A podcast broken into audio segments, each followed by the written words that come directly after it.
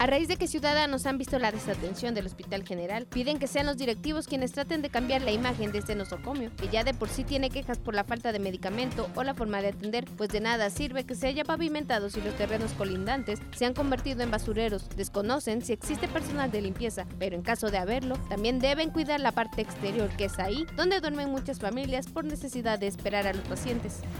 La Fiscalía General del Estado concluyó la liberación cautelar de Miguel López Vega, comunicador y miembro del Frente de Defensa de la Tierra y el Agua, quien era considerado preso político del actual gobierno del Estado. La noche del miércoles, las autoridades ministeriales determinaron vincular a proceso a Miguel López Vega por el delito de ataques a las vías generales de comunicación, aunque se sustituyó la medida cautelar de prisión preventiva por su comparecencia periódica cada 15 días.